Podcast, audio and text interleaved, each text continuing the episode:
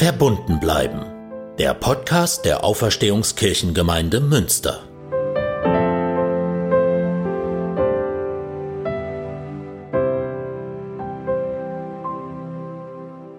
Ich begrüße Sie heute zum zweiten Teil über die zehn Gebote. Es geht in dieser Folge um die Regeln der zweiten Tafel, die sich auf das menschliche Zusammenleben beziehen. Letzte Woche haben wir die ersten vier oder je nach Zählweise fünf Gebote besprochen.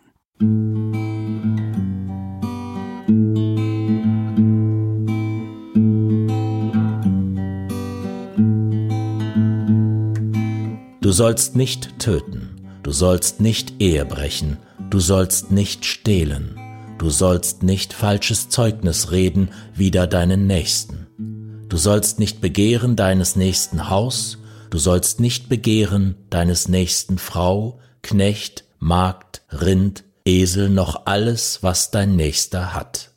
Kurz und prägnant, uralt und bis heute sofort einleuchtend. Die zweite Tafel der zehn Gebote schützt Werte, die unsere Menschlichkeit ausmachen. Das Leben, unsere Beziehungen und Familien, das Eigentum, die Wahrheit und die Haltung, dass man anderen etwas gönnt und ihnen nicht neidet. Schon in der Bibel selber werden alle diese Gebote auch gebrochen. Mose erschlägt einen Ägypter. König David holt sich die verheiratete Bathseba zur Frau und lässt ihren Ehemann an der Front umkommen. Petrus verleumdet Jesus nach der Kreuzigung. Hananias und Sapphira halten von ihrem Geld etwas zurück, obwohl sie zur Gütergemeinschaft der ersten Gemeinde in Jerusalem gehörten. Und man könnte noch viele Geschichten anfügen. Es wäre auch komisch und unglaubwürdig, wenn die Bibel anders über Menschen und ihre Geschichte erzählen würde. Denn das Scheitern und Handeln gegen die Vernunft wieder besseren Wissens oder manchmal auch aus Ignoranz ist keinem Menschen fremd.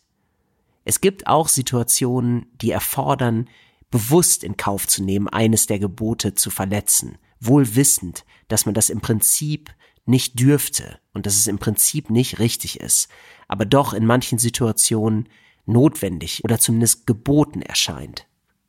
Zum Beispiel Dietrich Bonhoeffer und alle anderen, die im Widerstand gegen die Nazis versucht haben, Adolf Hitler umzubringen durch ein Attentat.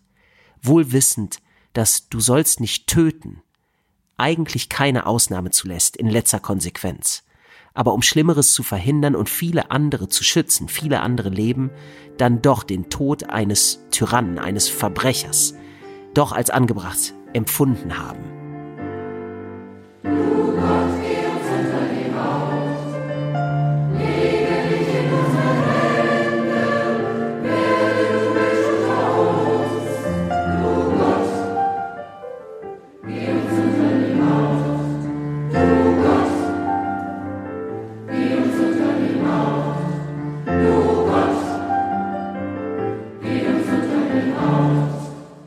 Seitdem ich das Buch Drachenläufer von Khaled Hosseini gelesen habe, muss ich immer wieder an eine Stelle am Anfang des Buches denken, die mir etwas über die zehn Gebote und besonders die zweite Tafel beigebracht hat.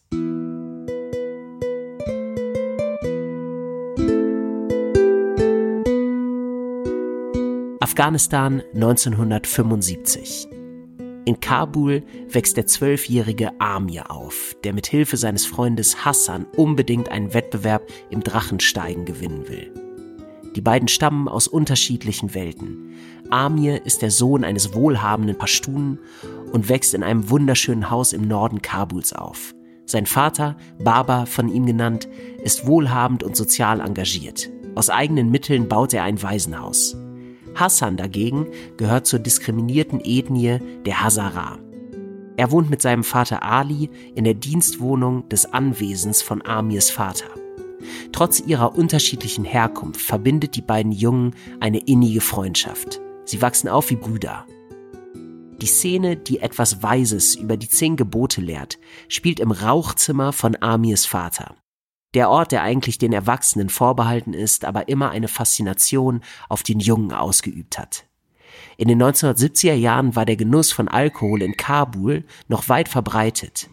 Religiöse Hardliner hatten noch nicht die Übermacht. Auch Amirs Vater zieht sich gern in sein Rauchzimmer zurück und gießt sich einen Schluck Scotch ein und genießt ihn mit seiner Pfeife. Der Mullah, der Army in der Schule in Religion unterrichtet, erzählt den Kindern, dass Alkoholtrinken aus der Sicht des Islams eine schlimme Sünde sei. Das verunsichert den kleinen Amir und er sucht das Gespräch mit seinem Vater. Wir hören ein Stück aus dem Buch Drachenläufer.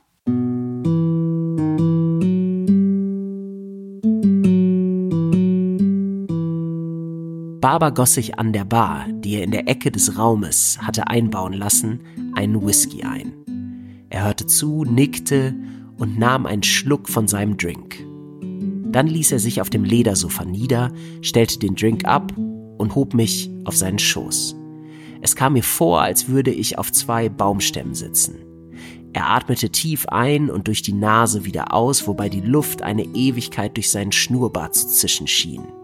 Ich konnte mich nicht entscheiden, ob ich ihn umarmen oder vor lauter Todesangst von seinem Schoß herunterspringen sollte.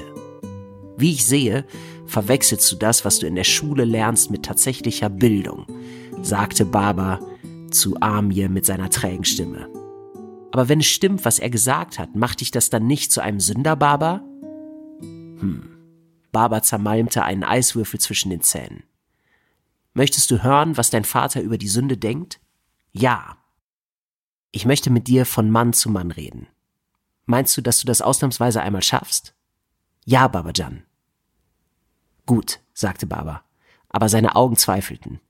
Also egal, was der Mullah auch lehren mag, es gibt nur eine Sünde, eine einzige Sünde. Und das ist der Diebstahl. Jede andere Sünde ist nur eine Variation davon. Verstehst du das? Nein, Babajan, erwiderte ich und wünschte mir verzweifelt, dass ich es täte. Ich wollte ihn nicht schon wieder enttäuschen. Baba stieß einen ungeduldigen Seufzer aus. Hm. Auch das verletzte mich, denn er war kein ungeduldiger Mann.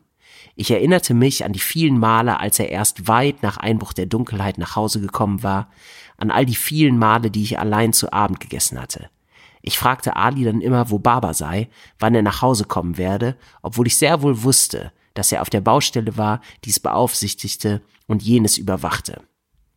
Brauchte man dazu nicht Geduld? Ich hasste bereits all die Kinder, für die er das Waisenhaus baute.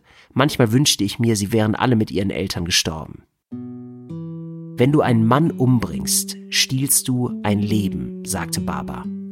Du stiehlst seiner Frau das Recht auf einen Ehemann, raubst seinen Kindern den Vater. Wenn du eine Lüge erzählst, dann stiehlst du einem anderen das Recht auf die Wahrheit. Wenn du betrügst, stiehlst du das Recht auf Gerechtigkeit. Begreifst du jetzt, Amir? Das tat ich.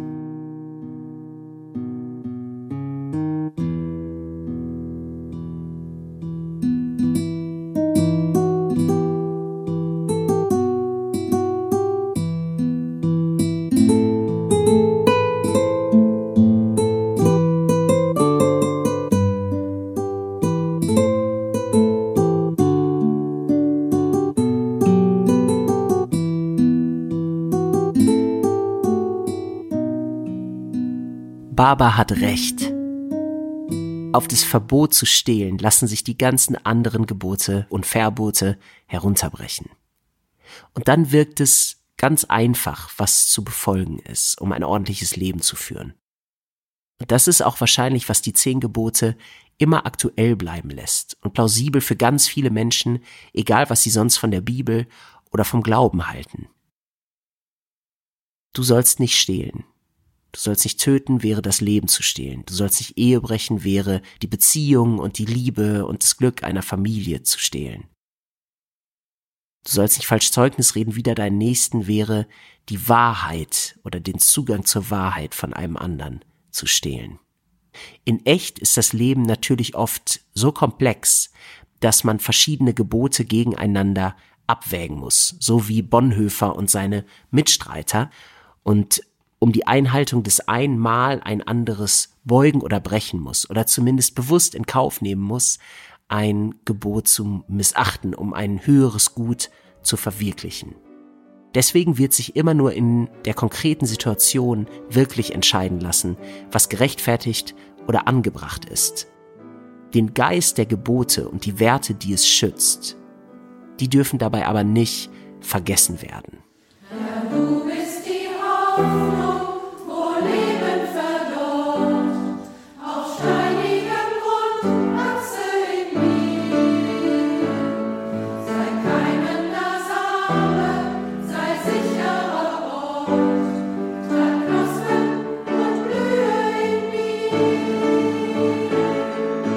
Das war Verbunden bleiben für heute. In der kommenden Woche gibt es auf unserem Podcast-Kanal eine Folge Verbunden mit. Und zwar mit dem spannenden Künstler Thomas Nufer aus Münster. Und für alle, die einen Gottesdienst hören wollen, verweise ich gerne an dieser Stelle nochmal auf den Radiogottesdienst, den der Deutschlandfunk am kommenden Sonntag, am 31.01. ab 5 nach 10 im Radio aus unserer Kirche überträgt. Ich werde predigen und ähm, unser Popkantor aus dem Kirchenkreis Hans-Werner Schanowski und unsere Chorleiterin Brigitte Stumpf-Gieselmann mit einigen Sängerinnen und Sängern von Gaudiamus werden für fantastische Musik sorgen. Die Überschrift für den Gottesdienst ist bis der Tag anbricht. Und es geht inhaltlich um die Verklärung Jesu und die Erfahrung der Jünger, also eine Erinnerung an eine richtig, richtig gute Zeit, an ein echtes erlebtes Highlight und wie das helfen kann, ohne wehmütig zu machen, eine Krise und den normalen Alltag auszuhalten und auch durchzuhalten und zuversichtlich in die Zukunft zu gehen. Es hat also viel mit unserer gegenwärtigen Situation zu tun.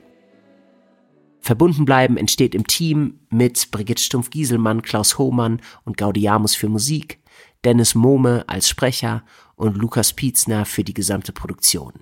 Bleiben Sie verbunden und bis bald. Ihr Moritz Greper, Pfarrer der Auferstehungskirchengemeinde und für Citykirchenarbeit Münster.